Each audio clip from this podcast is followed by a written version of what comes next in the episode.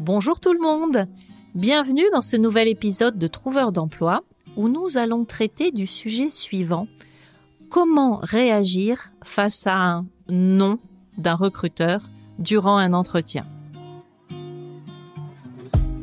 Trouveur d'emploi, le premier podcast qui vous aide à trouver un emploi. Un programme du magazine Management animé par Christelle Defoucault. Il y a deux situations dans lesquelles vous pouvez recevoir le nom d'un recruteur.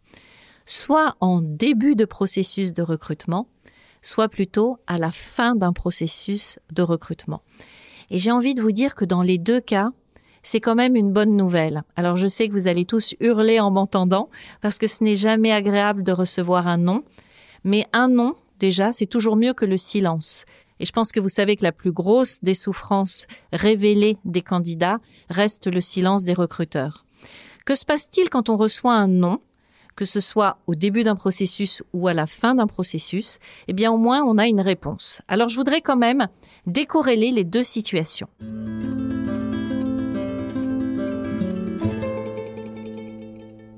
Si on est au début du processus avec un nom reçu lors du premier entretien ou du deuxième entretien, dites-vous que ce nom va vous permettre aussi d'avoir des informations.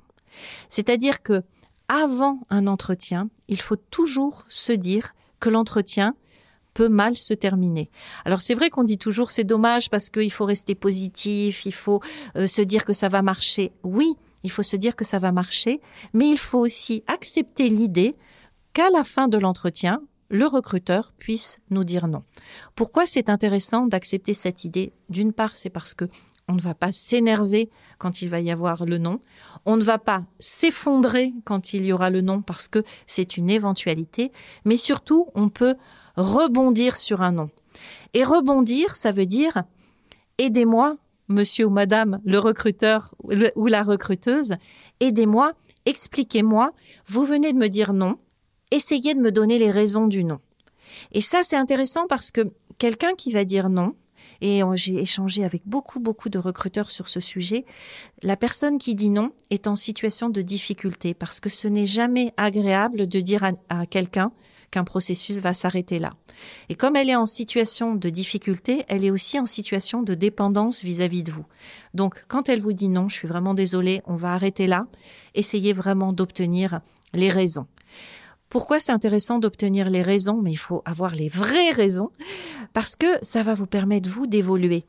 On dit à chaque fois que les entretiens vous permettent de vous améliorer, ce sont des entraînements. Mais si à chaque fin d'entretien, vous pouvez avoir des trucs et astuces donnés par les recruteurs, ben c'est encore mieux parce qu'ils vous aident à vous améliorer. Donc, on vous dit non. OK, est-ce que vous pouvez m'expliquer pourquoi? Ok, est-ce que vous pouvez m'expliquer pourquoi? Est-ce que ça vient de moi? Est-ce que ça vient de mon pitch? Est-ce que ça vient de mon CV, de mon parcours? Pourtant, vous m'avez reçu. Est-ce que c'est lié à l'organisation de l'entreprise?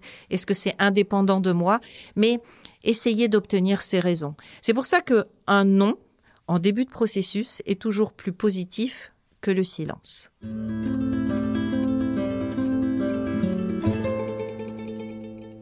Étudions maintenant ce qui va se passer dans le deuxième cas, c'est-à-dire une réponse négative quand vous arrivez à la fin, quand vous êtes dans la shortlist finale.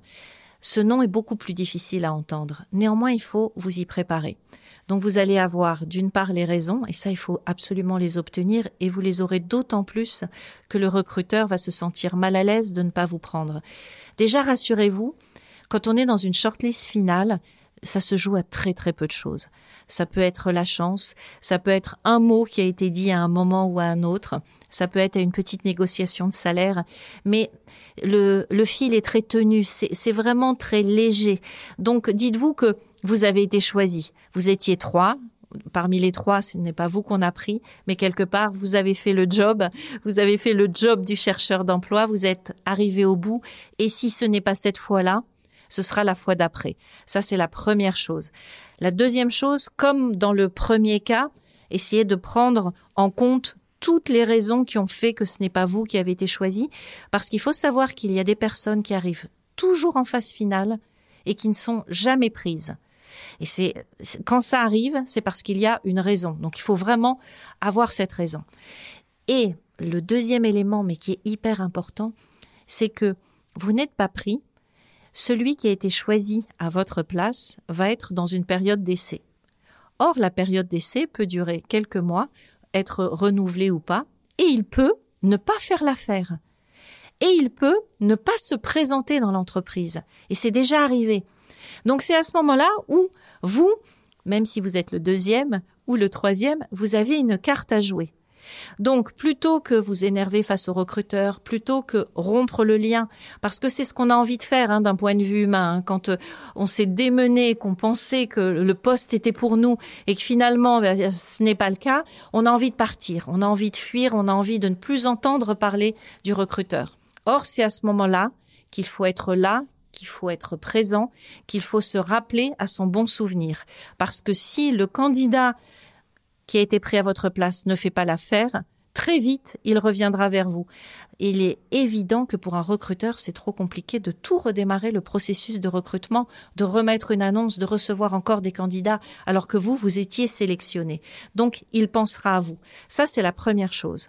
Et puis, même si le candidat fait l'affaire et que vous ne serez pas le backup, entre guillemets, du recruteur, il pensera à vous pour d'autres postes dans l'entreprise. Parce qu'un candidat qui a été bon, un candidat à qui on a presque failli dire oui, c'est pas quelqu'un qu'on laisse partir comme ça. C'est quelqu'un qu'on a envie de récupérer pour son entreprise, pourquoi pas à un autre poste, dans une autre filiale, mais c'est surtout quelqu'un qu'on a envie de recommander. Les recruteurs sont en contact entre eux quand ce sont les employeurs directement, ils ont bien entendu un environnement et un réseau et ils peuvent vous ouvrir les portes de ce réseau. Donc, plus vous créez une alliance, plus vous restez en contact, plus vous prenez de nouvelles, plus ce recruteur va penser à vous et plus à un moment il vous proposera quelque chose. Donc c'était le message de ce podcast, c'est Certes, un nom est difficile à entendre, mais derrière un nom, il peut se passer de jolies choses. Vous pouvez soit évoluer, soit vous améliorer, soit d'autres portes peuvent s'ouvrir, même si les premières se sont fermées. J'espère que cet épisode vous aura aidé. J'espère que vous penserez à moi quand vous entendrez non et que vous vous direz ce n'est pas si grave. J'espère surtout qu'on vous dira oui. Et je vous dis à très bientôt pour un prochain épisode de Trouveur d'emploi. Merci d'avoir écouté Trouveur d'emploi. Si cet épisode vous a plu et que vous souhaitez faire connaître ce podcast au plus grand nombre, mettez-nous des étoiles. Vous venez d'écouter Trouveur d'emploi, un podcast du magazine Management présenté par Christelle Defoucault et réalisé par Lucas Vibo.